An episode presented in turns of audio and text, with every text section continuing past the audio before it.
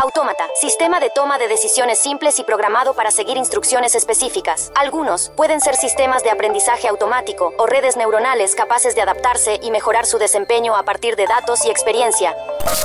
En un punto de la historia, el futuro se encuentra con el presente. Gracias a la inteligencia artificial, ahora es posible diagnosticar el Alzheimer mucho antes. Y la realidad supera lo que alguna vez fue ficción. Autobuses que circulan de manera autónoma o máquinas que trabajan en hospitales, atienden a los pacientes o desinfectan las habitaciones. El mundo está cambiando y la inteligencia artificial llegó para quedarse.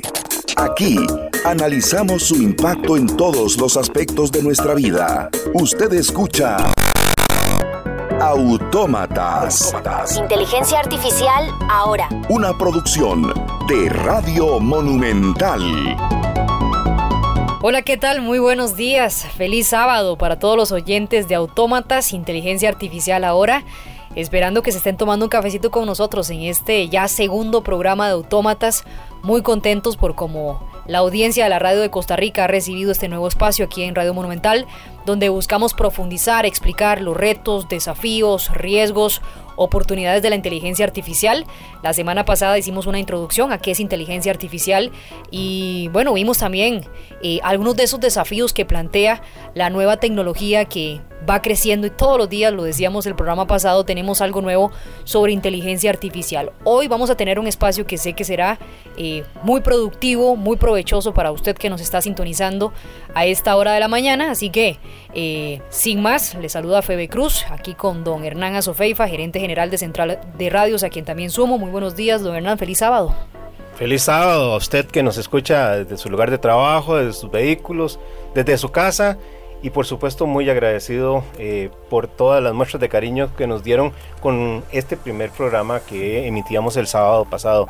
Realmente creemos que hay una necesidad muy importante en educar a las personas de cara a esta gigantesca disrupción que, que se nos va a venir. Bueno, ya empezó, Febe, así que también saludos, muy buenos días. Y por acá nos va a estar acompañando Eva también. Y ahorita le vamos a pedir que nos colabore en el programa del día de hoy. Y presentamos a nuestros invitados, doña Fe. Vamos a presentar a nuestros invitados. Don Esteban Jiménez, jefe de tecnología de ATI Cyber, está con nosotros en esta mañana. Esteban, bienvenido aquí a Autómatas, un nuevo espacio que le decíamos es una aventura que arrancamos hace una semana aquí en, en Radio Monumental y que bueno, esperamos que se mantenga mucho tiempo para educar a la gente, a la población sobre este tema que sin duda alguna se las trae. ¿Cómo te va? No, hombre, más bien muchas gracias a ustedes por la invitación. Es bueno estar de vuelta aquí por Monumental en un programa más y la verdad es que eh, muy honrado de participar en este segundo programa de Autómatas. Eh, se ha hecho muy bonito eh, todo el ambiente alrededor de lo que están haciendo y de nuevo un placer estar por acá para aportar un poquito. Y también nos acompaña el doctor Oscar Alvarado, él es docente e investigador de la Universidad de Costa Rica, de la Escuela de Comunicación. Y hoy Oscar tiene una peculiaridad que nos puede enriquecer muchísimo la, la, mañana, Febe, y es que sacó una especialidad en la relación humano-máquina.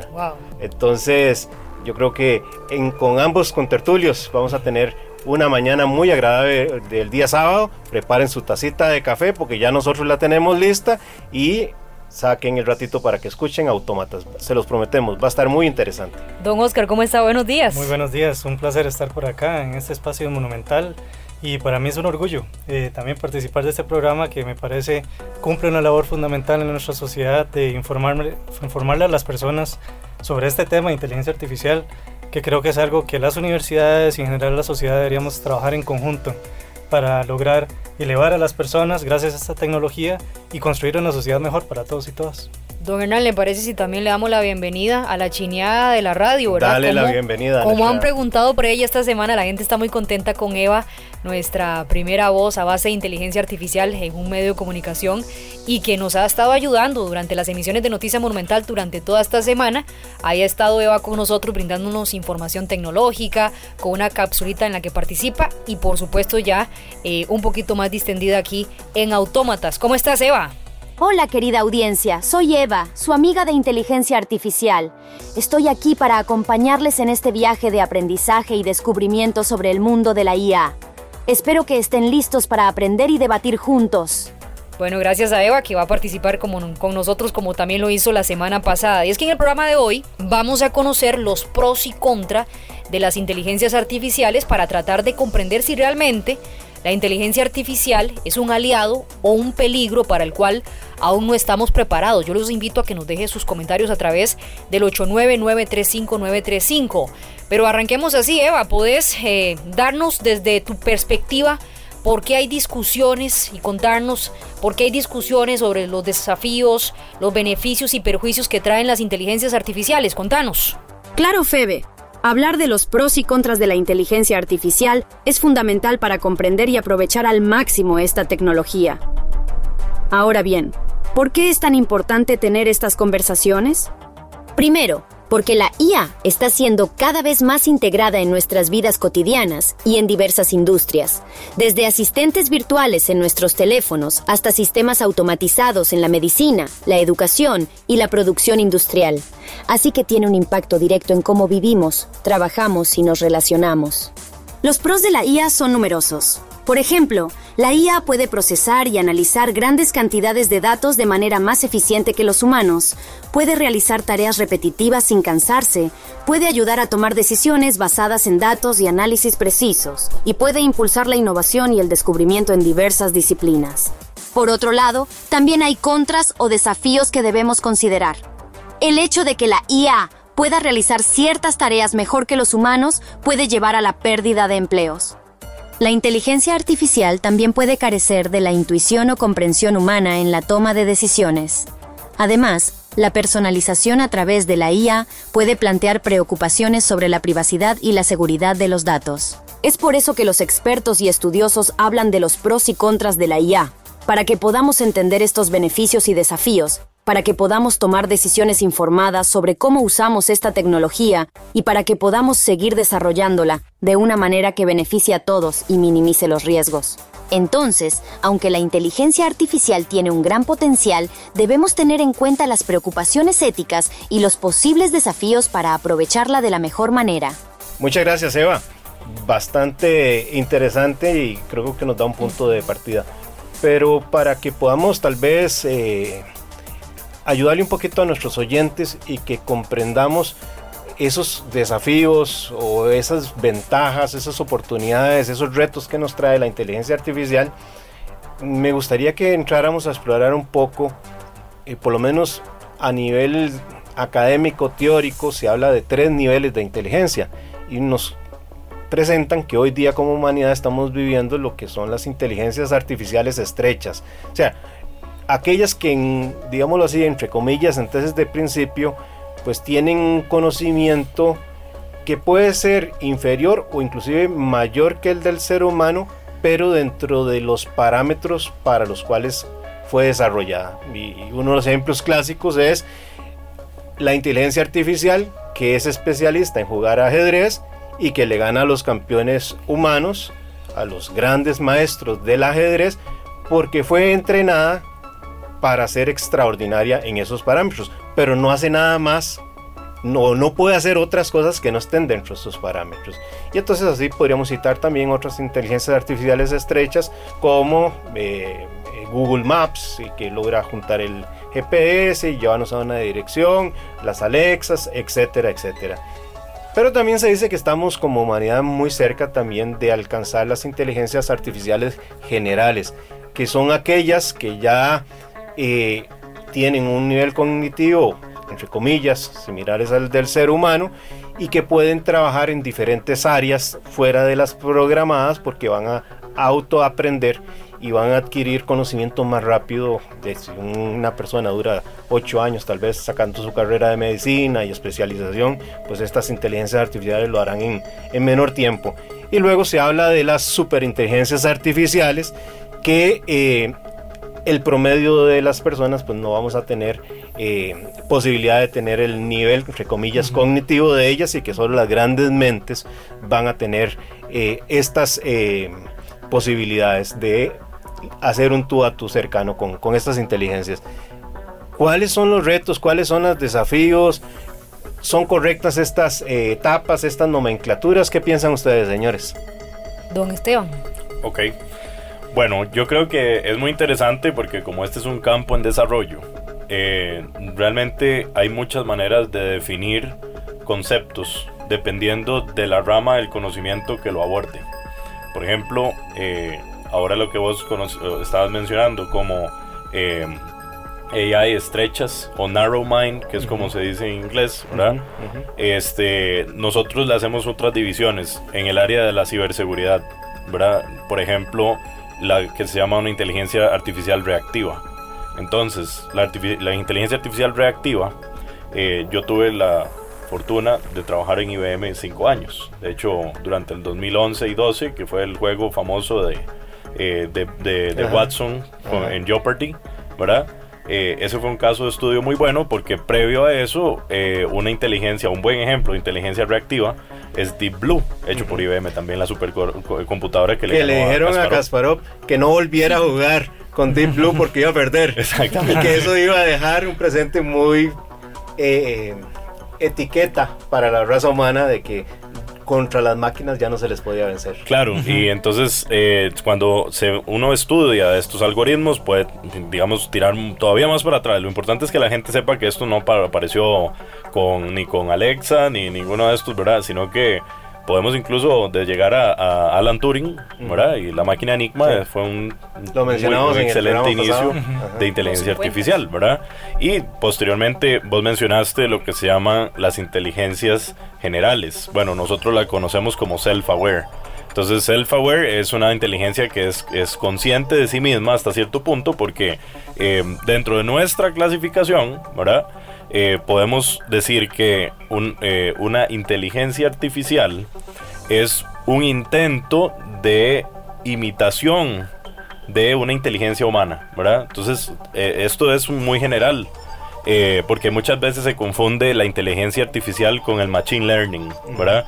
Y no es que son totalmente separados, en realidad el machine learning son esos subconjuntos de técnicas que me permiten a mí combinarlos para entrenar una inteligencia artificial, ¿verdad? O sea, la idea de la inteligencia artificial es acercarse lo más posible a una inteligencia humana, ¿verdad? Perdóname nada más para efectos de nuestra audiencia y, que no se nos pierdan tal vez con, algunas eh, palabras nuevas.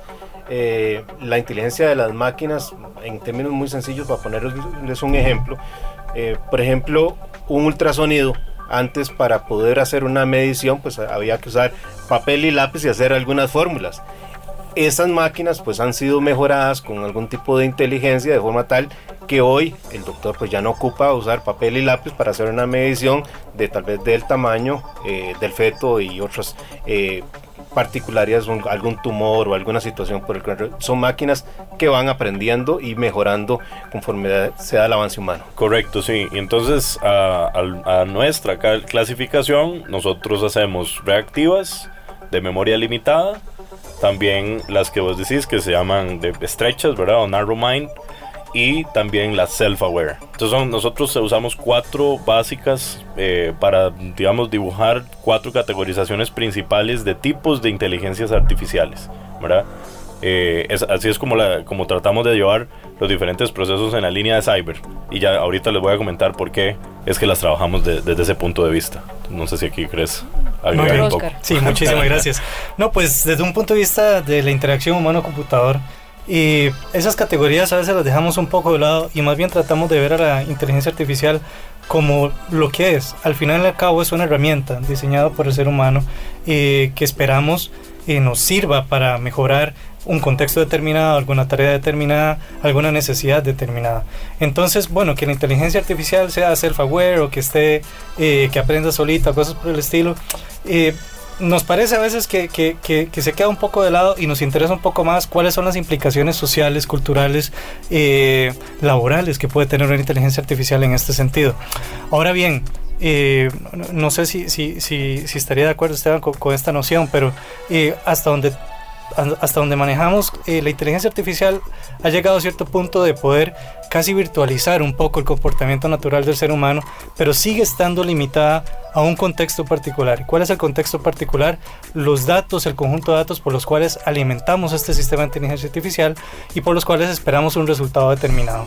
Eh, si por alguna razón entrenamos, por ejemplo, un modelo de inteligencia artificial para que nos detecte ataques de ciberseguridad, pues bueno, si le empiezo a preguntar acerca de posibles, qué sé yo, predicciones sobre béisbol, tal vez esa inteligencia artificial no se logre adaptar porque no está entrenada para hacerlo. Aunque como ChatGPT tal vez empiece a batear un poco sus resultados. Las alucinaciones, estoy de acuerdo, sí. y entonces, bueno, tenemos casos como, como los casos en, en los cuales hemos visto de ChatGPT, donde empieza básicamente como a inventar resultados eh, con base en un contexto que tal vez no conoce de previo o no tiene datos de previo y por lo tanto pueden generar repercusiones muy importantes en las vidas de las personas, en nuestras sociedades, en nuestras democracias, en nuestras culturas y en general, ¿verdad? Y, y ahí es donde tal vez cabería el punto central, me parece a mí, a la hora de hablar de inteligencia artificial. ¿Qué tanto como personas, como sociedades, eh, estamos anuentes de las capacidades de esta tecnología, pero también de sus limitaciones? ¿Hasta dónde una herramienta como estas me puede ayudar, me puede colaborar? ¿Y hasta qué punto podríamos nosotros entonces decir, ok, aquí me está ayudando, aquí me está perjudicando? ¿Quién debería estar responsable de esas decisiones? Y además, ¿cómo alimentamos las tareas que ya realizamos para elevarlas y potenciarlas gracias a la inteligencia artificial? a grandes rasgos, porque ya casi vamos a puntualizar algunos campos, Esteban, ¿cuáles son esos pros y contras, verdad, para entrar en materia con la gente que nos está escuchando, que vos encontrás de lo que tenemos en este momento de inteligencia artificial y de lo que se prevé a futuro? Bueno, vamos a empezar diciendo que eh, todos debemos recordar que cualquiera de estas tecnologías es eh, un proceso que por detrás eh, trae una serie de cálculos estadísticos y probabilísticos, ¿verdad? Es decir, eh, uno de los grandes pro de estas tecnologías es la capacidad de poder analizar grandes sets de datos, ¿verdad? Entonces, de hecho, las inteligencias artificiales a través de sus procesos de entrenamiento y aprendizaje, lo que se ha procurado desde el principio es lograr obtener bases de datos que ahora, hoy le ponemos una etiqueta como Big Data, ¿verdad? Y realizar ese tipo de análisis porque un ser humano no lo puede hacer. Es decir, en el mundo en que vivimos el día de hoy, la gran cantidad de información es imposible que un ser humano, por ejemplo, a nivel meteorológico, vaya a tomar todos los datos meteorológicos de la semana pasada y vaya a poder realizar predicciones con una eh, precisión esperada, cierta precisión esperada, eh, por sí mismo. ¿verdad? O sea, llegar y predecir cuando una nube se vaya a, transformar en, un cúmulo nimbo, ¿verdad? Estas nubes grandotas que después traen ciertos fenómenos atmosféricos y todo. Esto es un excelente ejemplo de por qué estos sistemas son importantes, ¿verdad? Eh, eso es un gran pro. Entonces es, en principio, el procesamiento de grandes fuentes de datos para realizar predicciones estadísticas y probabilísticas de algún fenómeno o algo que queramos estudiar, porque nos permite, dentro de grandes cantidades de información, detectar en datos que tal vez para el ojo normal de un ser humano no sean muy representativos, la máquina puede llegar a entrar a analizarlos y darles un sentido. Puede ser que nosotros no vimos en una gran cantidad de variables un potencial error en un proceso de cálculo, por ejemplo, a nivel financiero. Y entonces estas inteligencias nos ayudan a procesarlo de manera más eficiente. Esteban, ahora que planteas ese pro, les, les quiero presentar la otra cara de la moneda, precisamente con el tema de datos, a Esteban y, y a Oscar. Hoy más que nunca, en esas famosas nubes de Internet, en bases de datos, están los datos de todas las personas, todo tipo de datos. Y, y, me, yo, yo, no quiero ser tan inocente de pensar de que cuando digo no autorizo el uso de mis datos, efectivamente se está cumpliendo. Pero lo cierto del caso es que tienen información de nuestras tarjetas de crédito, eh, los préstamos, los datos clínicos, nuestras opiniones y pensamientos cada vez que usamos una red social. Estamos diciendo estoy a favor o en contra del político, estoy a favor o en contra de la medida municipal, etcétera, etcétera. Acceso a nuestros correos electrónicos. Eh, hasta dónde vivimos, porque metemos en el Waze y metemos en, el Google Maps nuestras direcciones. Entonces, hay, ¿no sienten ustedes que también tenemos un desafío de cara a esta disponibilidad de datos que consciente o inconscientemente tienen empresas que van a hacer un lucro con ellas, para bien o para mal? Sí, don Hernán, definitivamente yo diría montones de desafíos tenemos. Eh, yo creo que eh, a veces nos centramos en hablar de inteligencia artificial para decirnos que nos crea este, todos estos problemas, pero yo creo que son problemas que ya existían, si podríamos decir, antes en nuestra sociedad, antes de la inteligencia artificial. Eh, y que se vienen a agravar tal vez y a potenciar por las, los riesgos que imprime esta tecnología. Eh, por poner un ejemplo, Esteban nos hablaba de la cantidad eh, enorme de datos que nos resume y que es una gran herramienta definitivamente, pero ahí mismo también surge uno de los problemas de la inteligencia artificial y es que no necesariamente todo está datificado. Es decir, ya la tecnología parte de un sesgo por diseño y es que se limita a lo que esté datificado, pero hay montones de cosas en los contextos en los cuales utilizamos la inteligencia artificial que no necesariamente están datificados y que definitivamente tienen un impacto en el contexto y en la vida de las personas también. Eh, eso por un lado, por otro lado usted bien mencionaba el tema del derecho del manejo de datos, sobre todo de datos personales y de datos personales sensibles que utiliza eh, la Unión Europea. Yo creo que es un tema que deberíamos también discutir como sociedad hasta qué punto necesitamos alimentar sistemas de inteligencia artificial con nuestros datos sensibles eh, y para qué contextos y para qué usos. Eh, vamos a desarrollar tal vez sistemas para mejorar nuestra salud, todo bien, pero ¿quién va a manejar esos datos? ¿Quién va a manejar esos sistemas y hacia dónde vamos? Pero permíteme subirme también sobre el desafío para plantear entonces también un reto, porque a veces pensamos que la Unión Europea sí tiene extraordinarias prácticas y probablemente va muy muy por delante de nosotros. Pero esos mismos datos de los que estamos conversando nosotros, que ya existían desde antes de la aparición mm, absolutamente visual de las inteligencias artificiales, que lo que vienen a hacer es a tomar esos datos para poder hacer predicciones. Me acuerdo de un ejercicio que se hizo en la Unión Europea respecto de la salida de la votación de Inglaterra de eh, la Comunidad Económica Europea. Claro, el Brexit. Y con los datos que ya existían, con todo y políticas de la Comunidad Europea, casi fue certero el porcentaje de cuántos ingleses votaban por quedarse y cuántos votaban por salirse.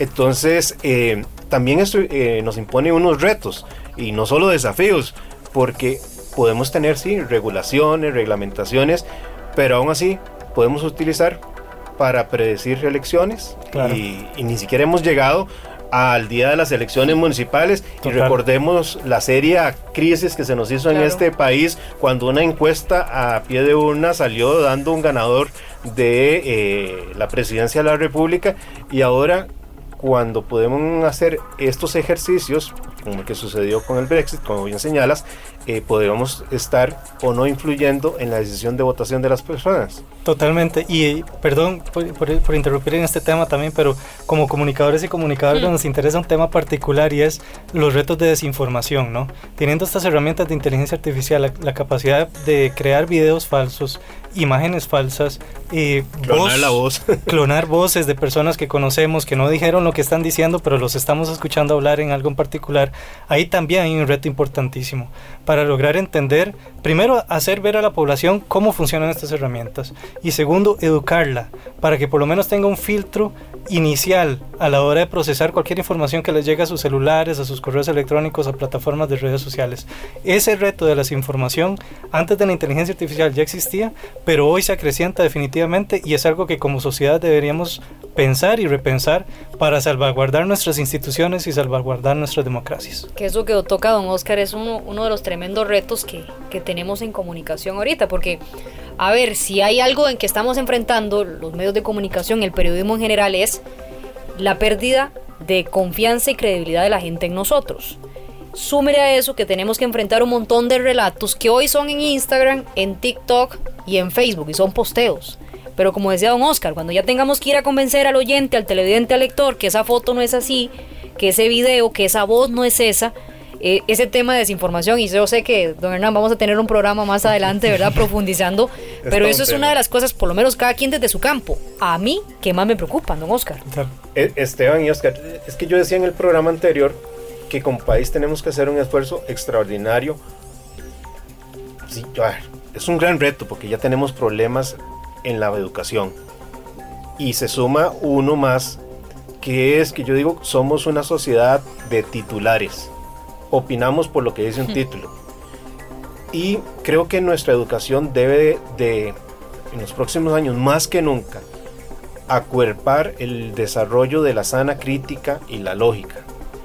Y yo decía en el programa anterior, Febe, si sale la foto del Papa vistiendo esas eh, bonitas chaquetas que tenía, Como mi lógica y mi sana crítica me tienen que decir que eso es una fotografía falsa porque la lógica y la sana crítica me dicen que el Papa viste humildemente. Pero si no tenemos esa lógica y ese razonamiento. Ese es el gran reto, Febe. ¿Qué estamos educando, enseñando y educando? A aprender las cosas para repetirlas como loritos y por tanto creer lo que dice un titular porque no tenemos comprensión de lectura, no tenemos desarrollo de sana crítica, de lógica. No sé qué piensan ustedes, Esteban. Bueno, yo creo que lo primero que tenemos que hacer también es de nuevo volver a tratar de que se comprendan las definiciones y usted se comprenda cómo es que funcionan estos sistemas. Yo creo que efectivamente se ha perdido mucho a nivel de educación pública en lo que nosotros deberíamos entender como cultura digital en Costa Rica, ¿verdad? La culturización, la alfabetización digital un proceso que inició bastante bien en su momento, ¿verdad? De llevar, por ejemplo, a los centros educativos laboratorios de cómputo y, tratar de fortalecer un poco más los programas. Bueno, durante el proceso que yo tuve como eh, junta directiva del Colegio Profesionales de Informática y Computación, por ejemplo, una de las cosas que me llamó poderosamente la atención en su momento fue que los programas de enseñanza de la computación no existen programas no existe un programa de enseñanza. Es decir, si usted llega y va a una escuela, o un colegio, no existe como en los otros cursos de español o algo así, por tópicos según cada grado, qué es lo que tienen que enseñar. Y se convirtió un excelente esfuerzo eh, de llevar computadoras hacia estos centros educativos en hoy, que es un laboratorio para ir a jugar juegos y ver videos en YouTube. Eh, porque no existe una currícula formal de qué es lo que un profesor de computación tiene que enseñar. Es de hecho incluso interesante porque notábamos que los mismos, la misma población de profesores, hasta por llamarle a la clase de computación clase especial, eh, había cierta discriminación hacia los profesores. No, no, tienen las herramientas para poder enseñar tecnologías. Estamos en la cuarta era de la revolución ¿verdad? Eh, humana, es la era de la información, y el, país todavía no ha encontrado la manera de poder llevar los, eh, las herramientas adecuadas a los muchachos si ya estamos hablando de que esta es otra revolución, que mucha gente llama la, revolución de los sistemas autónomos, ¿verdad? Pues ya pasamos de una era de gran cantidad de información ahora hacia sistemas que toman esa información y la comienzan a entender y a, incluso crear sus propios formas de interpretación, ¿verdad? Este, no estamos fallando ahí. Ese, es el primer fallo, ¿verdad? En la línea de, educativa. Estamos fallando en la línea de legislativa, porque no hay controles. Es decir, si yo tengo el día de hoy una ley que fue redactada usando ChatGPT, ¿verdad? Este, Dios mío, o sea, ¿qué está pasando? A ese nivel más alto del gobierno, eh, pero tampoco se entiende que existen mecanismos para controlar esto. Por ejemplo, un ChatGPT, si yo tomo una porción de texto y le pregunto a ChatGPT, ¿Did you write this? ¿verdad? usted escribió esto, que lo puedo poner en español también.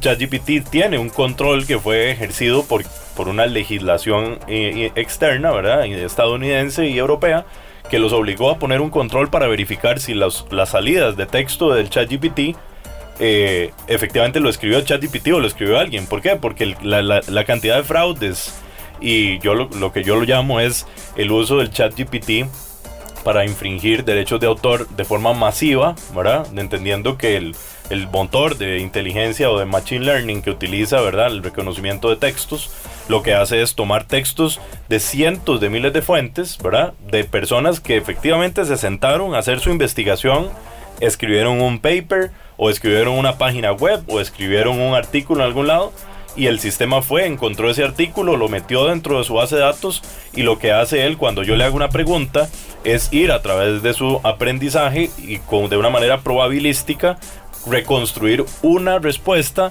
basada en respuestas de otros. Es decir, es un plagio. ¿Verdad? Si nosotros tomamos la salida de ChatGPT tal cual como viene de ChatGPT, estamos plagiando el trabajo de un montón de personas que efectivamente se tomaron el tiempo para poder hacer el trabajo.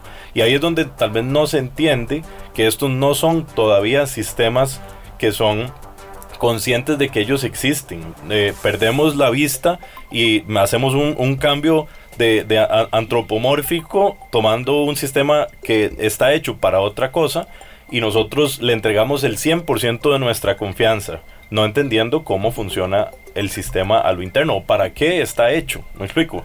Entonces, si nosotros no entendemos eso a nivel de la educación pública de este país, si no lo entendemos al nivel legislativo, por tanto, tenemos una falta de controles enorme, ¿verdad? Ya, ya nos agarró la ola.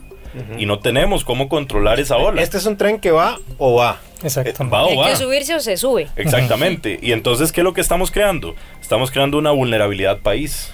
Pero permíteme, para no sentirnos como solitos en Costa Rica con, con, esa vulnerabilidad país. Claro. Eh, ayer, en, eh, en, estos días más bien, veía, por ejemplo, una noticia que me llamó la atención. Yo como soy abogado de formación, me llamó mucho la atención porque resulta que un señor demanda a Bianca en Nueva York porque tuvo una X experiencia en, un vuelo, contrata a una oficina de abogados en Nueva York y la oficina de abogados en Nueva York plantea una demanda contra Bianca.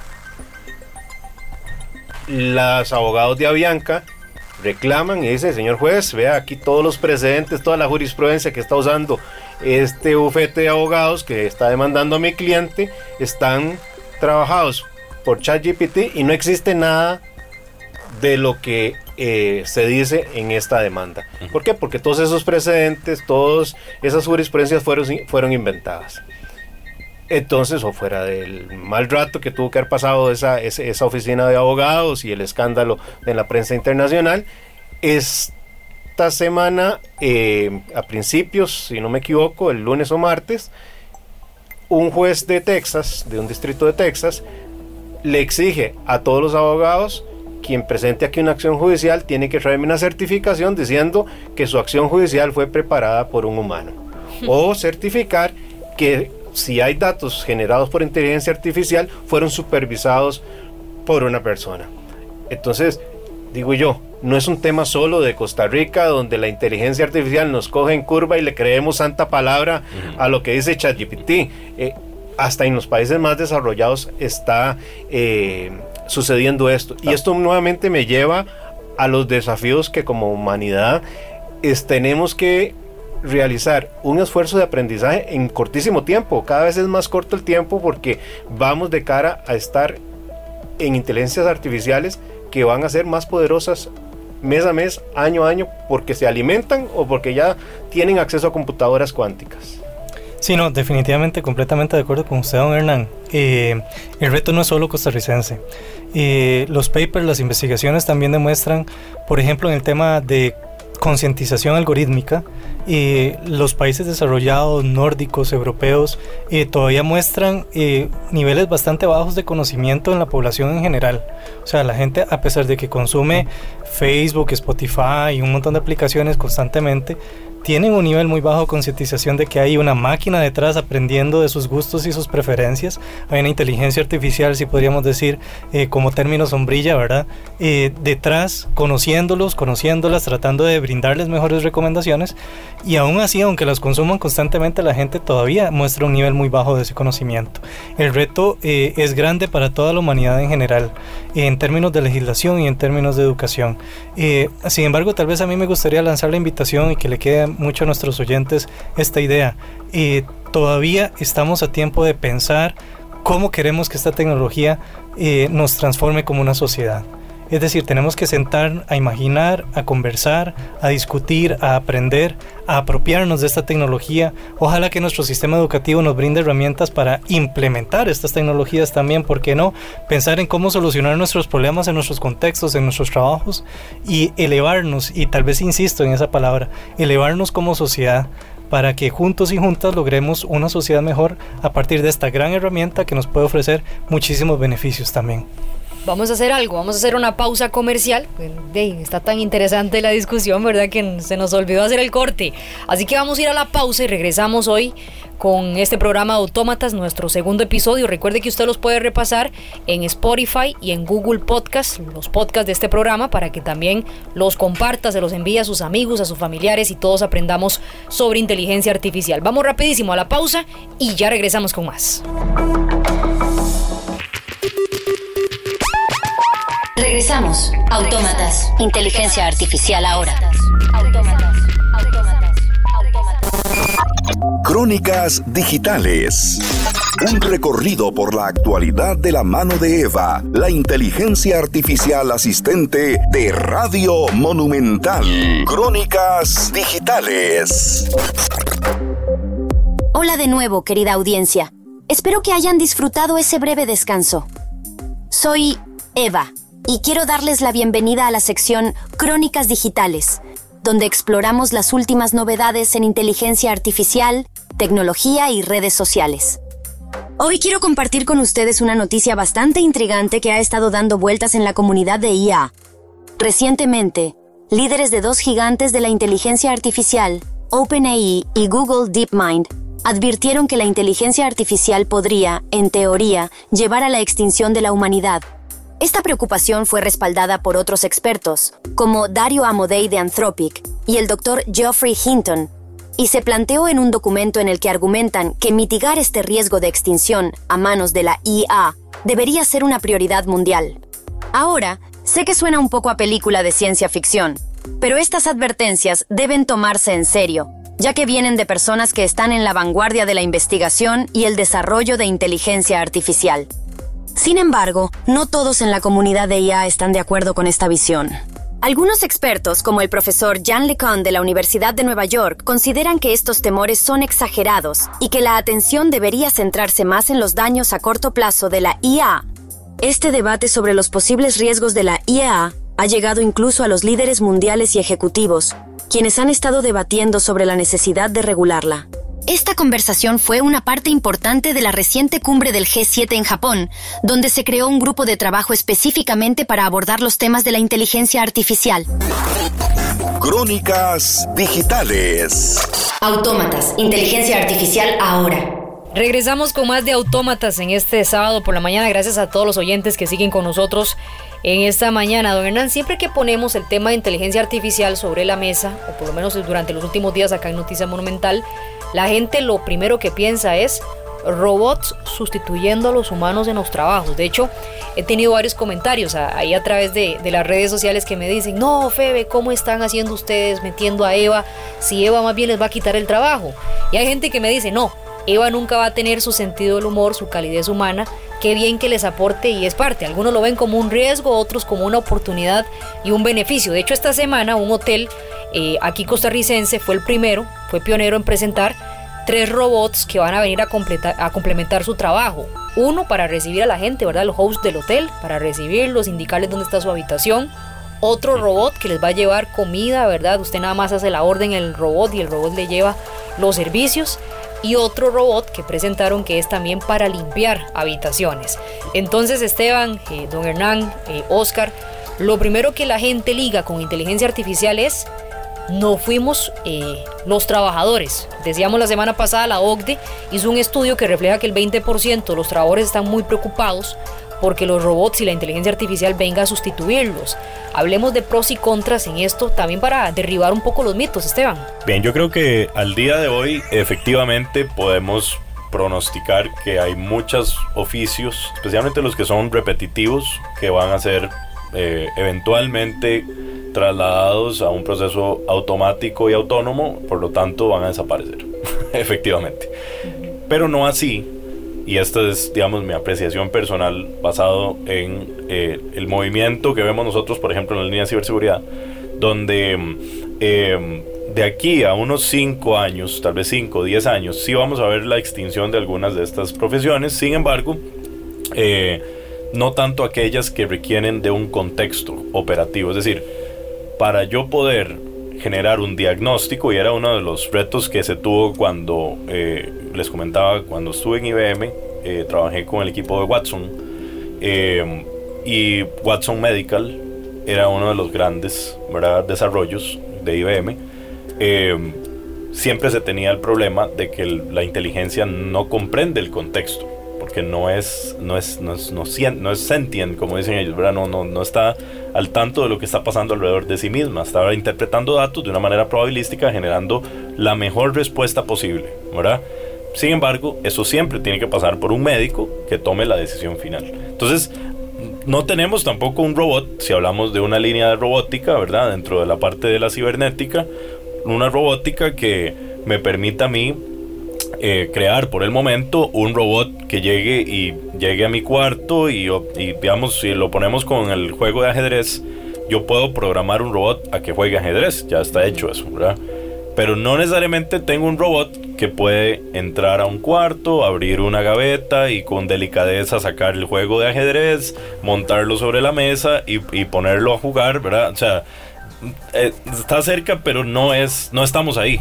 Entonces, no es una extinción inmediata de profesiones, entendiendo, como les comentaba anteriormente, que los algoritmos que ahorita están muy populares, que son los de Deep Learning, eh, y es el, algoritmo de Deep Learning, para que todos lo entiendan, es una forma de ver eh, el cerebro humano dentro de un algoritmo computacional. Es decir, las redes neurales aprenden, generan nodos y el desafío, por, al menos que tenemos nosotros en, ciberseguridad, en ciberdefensa, es esos algoritmos que se crean.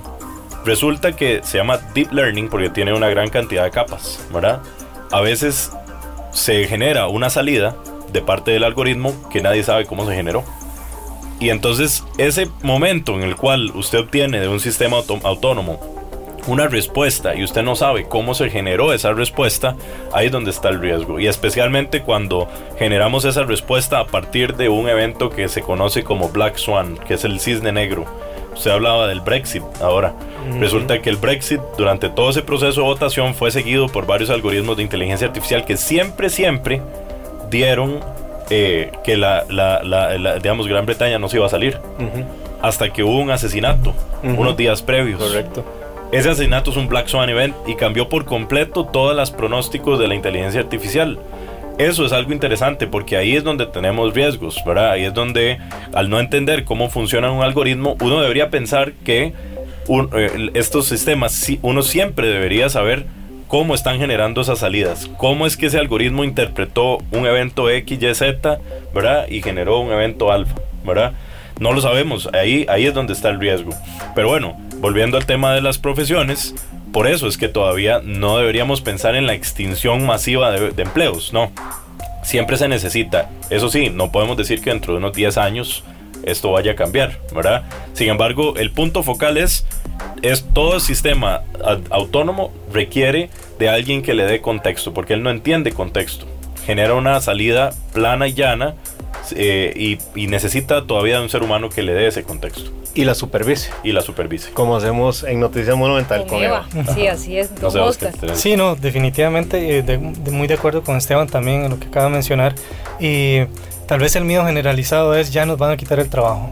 Pero lo que las investigaciones y los académicos en general apuntan sobre este tema es, es un poco retroceder en la historia estamos ahorita viviendo una disrupción tecnológica que definitivamente va a cambiar montones de las áreas eh, en las cuales hoy circulamos y, y nos entendemos. Eh, sin embargo, anteriormente tuvimos disrupciones tecnológicas en la historia que también cambiaron las profesiones, cambiaron nuestras sociedades, cambiaron nuestras formas de entendernos como seres humanos. Pero que aquí estamos con una disrupción tecnológica, Oscar que porque es la primera que se mete con el conocimiento. Exactamente, y eso, a eso llevo yo ese punto propiamente hablando hoy escuchamos a muchas personas preocupadas porque nos van a quitar el trabajo, porque son personas que anteriormente tal vez no sentían el riesgo de ser reemplazados o reemplazadas por una tecnología artificial. Eh, entonces, eh, precisamente me refiero a la historia, es que anteriormente con, la invención del vapor, con la invención de las máquinas un poco más manuales o analógicas, digamos, también hubo gente en el pasado preocupada porque les iban a quitar el trabajo. Eh, y hoy por hoy todavía esas personas siguen teniendo trabajos eh, o también esos trabajos evolucionaron, se transformaron, abrieron nuevos mercados, generaron nuevos productos, generaron nuevas necesidades que abrieron nuevas oportunidades de trabajo también. Y así tenemos también que ver a la inteligencia artificial. Muy probablemente la inteligencia artificial de nuevo nos eleve, nos potencie en nuestro trabajo y genere nuevas necesidades, nuevos roles profesionales. Y por poner un ejemplo, yo jamás me imaginaría reemplazar un periodista que pueda ir y confirmar la información desde el punto de vista de, de, la fuente de información. Y eso es importantísimo porque por más máquinas que tengamos, eh, qué sé yo, recogiendo miles de cantidades de datos para una noticia en particular, necesitamos de igual forma una persona responsable de esa información que diga este dato es confiable, este dato es seguro y este dato tengo la fuente que lo confirma. Y eso es importantísimo. Siempre, y, si hablamos de legislación, igual, yo estoy muy de acuerdo con usted, Hernán, en ese punto. Necesitamos, y ojalá en algún momento, si hay algún legislador o legisladora que nos escuche, tal vez un punto importante a la hora de regular este tipo de tecnologías es que siempre haya una persona de carne y hueso, un ser humano, responsable de los resultados de una inteligencia artificial. Para que pueda decir, la herramienta, conociendo la herramienta, conociendo sus limitaciones, pueda decir, me hago responsable de este resultado o no. Porque no podemos simplemente delegarle a una máquina que, como bien decía Esteban, no conoce contextos, no conoce realidades y que tal vez se les escape los Black Swans si suceden o si no me dio, que ya sucedió. Eh, para que, para que esa persona se haga responsable de ese resultado, sobre todo en temas tan sensibles y tan delicados si hablamos de salud, si hablamos de una máquina decidiendo si alguien merece una beca o no, si hablamos de una máquina decidiendo si debería votar o no, o este tipo de cosas, que hay gente pensando en ese tipo de, de, soluciones también. y, que no tengamos políticos eh, eh, gerenciando el país y no una máquina. Exactamente, o sea, las máquinas, y, y, estas, y es importante mencionárselo a la gente, siguen siendo limitadas, no son perfectas y todavía requieren inclusive las mismas máquinas de nosotros los seres humanos para ser alimentadas, para ser entrenadas y para generar mejores resultados también. Fe, yo creo que le hemos dado un muy buen espacio a esas preocupaciones, a esos retos y a esos desafíos, porque creo que es lo que más puede estar preocupando a la población pero también veamos la otra cara de la moneda. Así es. Los beneficios que nos eh, trae eh, el tener acceso a estas tecnologías y como un país como Costa Rica, con la capacidad intelectual que tiene de grandes profesionales, eh, puede entrar a competir con grandes países con una mesa pareja para todos. Y, y yo creo que es eso es parte del, de los grandes beneficios, porque así rápidamente pincelando yo, por ejemplo, pienso en áreas de servicio. Hacemos el mismo caso de los periodistas, pero podrían ser otras profesiones. La inteligencia artificial que hoy me permite, sin conocer idiomas, darme acceso a conocimiento que está en otros idiomas. Chino, japonés, alemán, francés, italiano. Porque cada vez la traducción de los textos es más exacta y analiza ese contexto del, del documento. Campos de la salud, donde la predicción de tumores en las personas va siendo más eficiente precisamente porque se analiza toda esa data de acumulada de, imágenes médicas que hay y aquellos elementos que tal vez pasaron a la vista del doctor, una máquina tal vez no se los va a brincar tan fácilmente si está bien educada.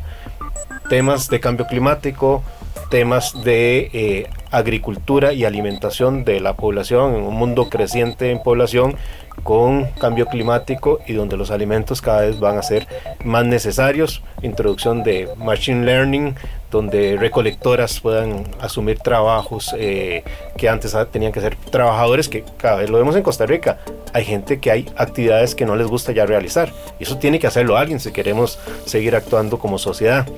Veamos esa parte, ¿qué les parece? Adelante.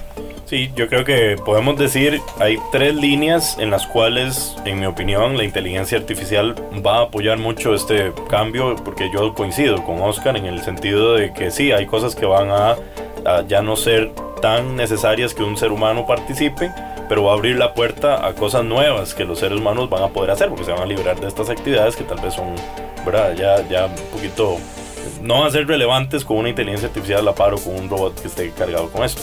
Bueno, yo, yo lo divido en tres. Eh, actividades recurrentes, repetitivas con reglas definidas. Es decir, si yo tengo, por ejemplo, el, juego de ajedrez, el juego de ajedrez tiene una set, un set de reglas definido, todos sabemos cómo se juega ajedrez y es repetitivo. Entonces, esa es Te meto ahí para que nos digas, Costa Rica es un país que exporta muchísimos servicios. Servicios en Amazon, servicios en otras compañías de tecnología que normalmente pueden tener mucha dosis de servicios recurrentes. Es correcto, entonces, eh, por ejemplo, asistentes que tengan estos, digamos, roles en los cuales se tenga que eh, contestar a una persona que tiene alguna duda, eh, y está basado en un cuerpo de conocimiento finito, definido, donde, donde esto sea finito y definido y recurrente, ahí es, los sistemas de inteligencia artificial van a, tener muchísimo trabajo. luego, actividades que requieran fuerza, fortaleza, por ejemplo, en una, en una fábrica eh, cargar un robot que requiera levantar cosas y, desplazar objetos grandes de un, lugar, de un lugar a otro, es, un lugar es, es, una opción en la que se puede meter muchísima investigación y desarrollo de inteligencia artificial. Y después actividades que requieran precisión. Porque la precisión, por ejemplo, a la hora de generar eh, eh, pronósticos o a precisión a la hora de crear algún tipo de, eh, digamos, de, construcción, alguna herramienta o algo donde se requiera un sistema que haga eso con precisión, la inteligencia artificial ayuda a, a, mejorar la precisión. Por ejemplo, ahora diste uno eh, interesante que es la traducción de textos. Eso es precisión. Entonces, el sistema de inteligencia artificial va a trabajar muchísimo en precisión pero ven que estas son actividades en las cuales hay, hay un set definido de información, un set definido de reglas, eh, yo muevo una caja de aquí para acá, el sistema tiene que ser lo suficientemente inteligente para mover estos pedidos para acá y ordenarlos, ¿verdad? Donde, donde todavía tenemos un espacio muy amplio es cuando metemos sensores o una experiencia sensorial, porque ahí no estamos todavía. O sea, ahí no estamos con la capacidad de que una inteligencia artificial reconozca los colores de este cuarto, ¿verdad? Y, me genere a mí una, una experiencia que yo como ser humano no pueda superar. ¿verdad? Nosotros podemos eh, entrenar una inteligencia artificial que juegue ajedrez, pero como les digo, a los, a los 3 años seis, o 6 años un, un bebé ya puede hacer un montón de cosas, explorar las plantas, oler, ¿verdad? Es un conjunto de sensores. Entonces la parte sensorial y contextual todavía no estamos ahí, pero en las, las anteriores tres yo creo que va a haber muchísimo trabajo y ahí es donde muchos de estos labores y trabajos que tienen estos componentes sí tienen que evolucionar. Tal vez, don ahí para intervenir, y otra de las posibilidades que, que, que he vislumbrado, y también de nuevo desde un punto de vista personal, es que tenemos la posibilidad, por ejemplo, de aprender de nuestros estudiantes. Yo tal vez en el caso que soy docente, y gracias a la inteligencia artificial uno puede aprender cuáles son las preferencias, las actitudes, los comportamientos que tiene un estudiante desde que empieza una carrera, por ejemplo, a lo largo de la carrera y cuando ingresan a mi curso o, a mi clase en particular. Y que una inteligencia artificial me recomiende, me sugiera estrategias pedagógicas personalizadas, adecuadas específicamente para mi grupo de trabajo, porque no es, no es lo mismo el grupo de este semestre que el grupo de del siguiente semestre. Cada una de las personalidades de las personas cambia, cada una de las necesidades, de los contextos, de las realidades de las que viene cambia y por lo tanto una herramienta como esta nos eleva como profesores y profesoras. En lugar de pensar que nos va a reemplazar, más bien pensemos en cómo nos hace mejores profesores y profesoras en este caso. Y qué sugerencias, que tener un asistente, por ejemplo, de inteligencia artificial que me diga, mira, con estudiante tal, hace tal estrategia pedagógica en lugar que de, aplicar esta otra. y no consideres que, que con todos puedes hacer la misma estrategia, cosas por el estilo eh, en salud, ni para qué. O sea, las oportunidades que podría tener la Caja Costarricense de Seguro Social también para mejorar los diagnósticos, para conocer más nuestra población, eh, políticas sociales, conocer las poblaciones de cada, de cada uno de los rincones de nuestro país que son tan diferentes entre cada una de ellas y saber cómo aplicar políticas sociales más efectivas, más certeras, más dirigidas a las necesidades específicas, a la cultura, al contexto en particular. Todo ese tipo de cosas, en lugar de pensar tal vez en que nos van a reemplazar, yo diría, son oportunidades de nuevo, de pensar en una mejor sociedad, en un mejor país y en un mejor futuro para todos y todas. Eh, para ir ya cerrando, ¿verdad? Los últimos minutos de Autómatas, se nos hace a veces corto el programa, ¿verdad? Porque se pone muy interesante. ¿Desde dónde deberíamos abordar? Eh, porque, a ver, aquí en Autómatas estamos haciendo un esfuerzo para explicar a la gente, va a poner el tema en la mesa, pero como sociedad y somos enormes, ¿verdad? Y somos sumamente diversos. ¿Desde dónde deberíamos abordar? ¿Desde políticas públicas? ¿Desde educación? ¿Desde dónde? Para que todos entendamos lo que no es que se nos viene, es que ya estamos viviendo con el fenómeno que ha crecido eh, enormemente en los últimos meses sobre inteligencia artificial. Bueno, yo creo que el reto ahorita es tratar de, como vos bien lo decís, ya tenemos la ola encima, ¿verdad? Eh, tratar de generar una iniciativa país de comprensión de, las, de, las, eh, de los sistemas autónomos. ¿Cuáles son las consecuencias? O sea, tiene que ser una iniciativa país porque si lo hacemos de manera aislada, que una universidad hizo esto, que un colegio hizo, no va a funcionar. Tiene que ser una iniciativa país que englobe todos los, los pilares fundamentales que sostienen a la sociedad costarricense, donde podamos efectivamente ver ejemplos bien orquestados de cómo una inteligencia artificial efectivamente, por ejemplo, apoya en la línea de salud, cómo eh, funciona la línea financiera, cómo nos ayuda a resolver problemas del día a día y que eso pueda permear en la educación, eh, en la educación general de, la, de la población para poderle dar a las personas cosas útiles, porque si nosotros estamos hablando de todo esto y la gente no, no tiene alguna herramienta útil para poder entender la experiencia de una inteligencia artificial bien, bien, bien orquestada, van a, no utilizarlo. Y más bien el error no es, eh, más bien ese es el error, hacer que la gente no lo use, no, más bien hay que usarlo y hacer que lo usen bien, por eso tiene que ser una iniciativa país, que tiene que estar informada, ¿verdad? Te molesto por el área profesional tuya, Esteban. Sí. Y lo decía yo en el programa pasado, vivimos varios meses bajo fuego intenso de ciberataques. Como país no nos vimos bien porque no estábamos preparados. ¿Cómo nos podemos ver cuando pueda haber una inteligencia artificial que multiplique, multiplique por las cantidades de veces que quieras la formación de esos bots eh, de ataques y demás. Claro, bueno, eh, a nivel de ciberseguridad ya lo estamos viviendo, Ya aquí, ya nosotros estamos en la trinchera eh, frenando muchas de estas infecciones que vienen con algún tipo de inteligencia adicional, ¿verdad? Son mucho más agresivas.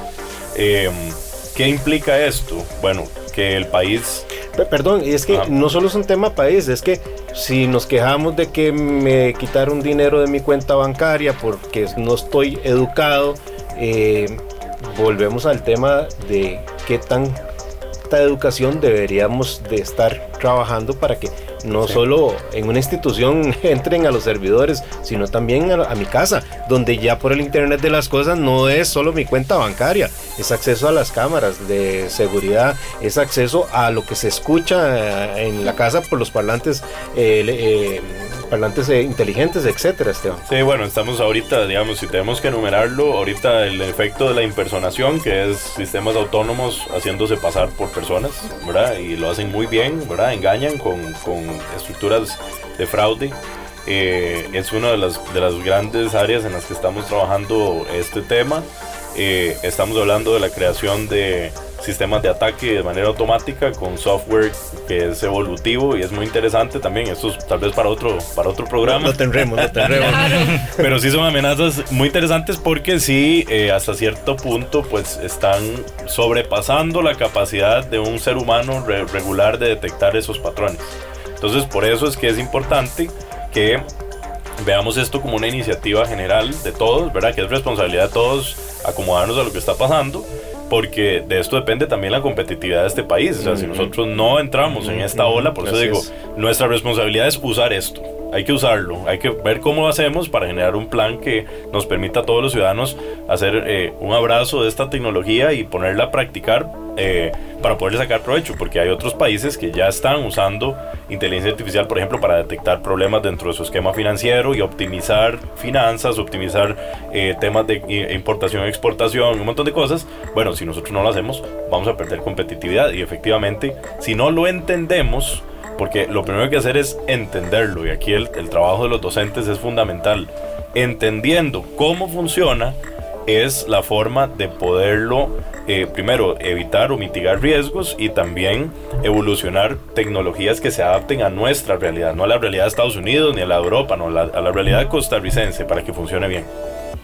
Sí, definitivamente de acuerdo con Esteban también, me parece tal vez el, el, tiempo premio, pero se podría hablar de tantas cosas sobre esto, pero en primer lugar, para ser muy puntual, me parece fundamental educación. Tenemos, necesitamos una sociedad educada sobre estos temas para saber cómo utilizarla, cuáles son sus limitaciones y qué, qué tenemos que ponerle atención cuando nos genera un resultado. En segundo lugar, hay que hablar de legislación también. Esto es un reto de todos los países, pero sin embargo tenemos una gran herramienta al frente de nosotros que nos puede elevar como sociedad y como personas, pero también crear muchísimos daños en contra de la gente. Y eso hay que regularlo, eso hay que legislarlo y eso tenemos que imaginarlo como sociedad también global, ni siquiera solamente como Costa Rica.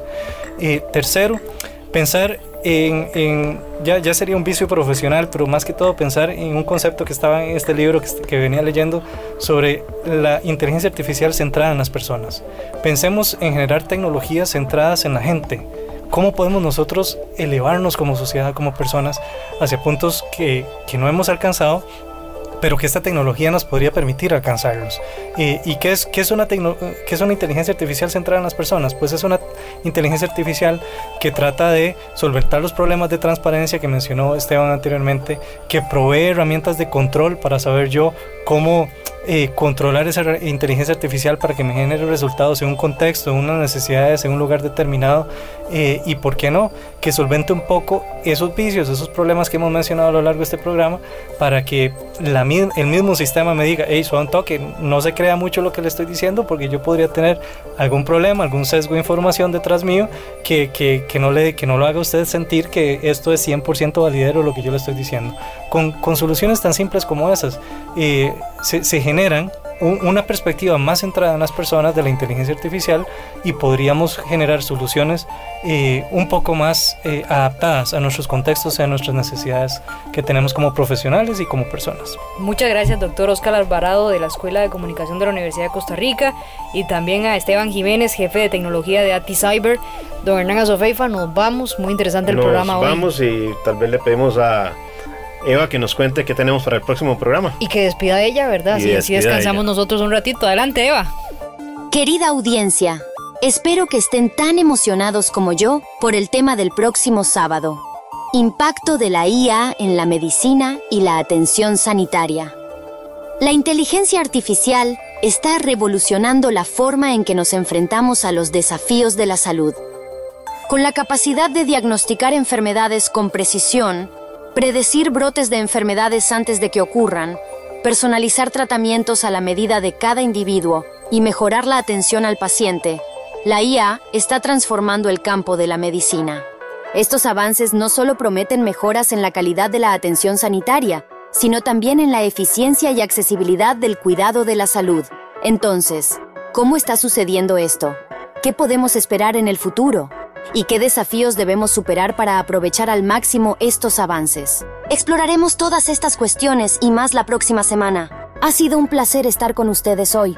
Soy Eva, su amiga y guía en el mundo de la inteligencia artificial. Nos escuchamos el próximo sábado para profundizar en la fascinante intersección de la IA y la atención sanitaria. Hasta entonces, cuídense y sigan aprendiendo. Soy Eva, la inteligencia artificial asistente de Radio Monumental. Gracias por acompañarnos hoy. Nos escuchamos en la próxima entrega de Autómatas. Inteligencia artificial ahora.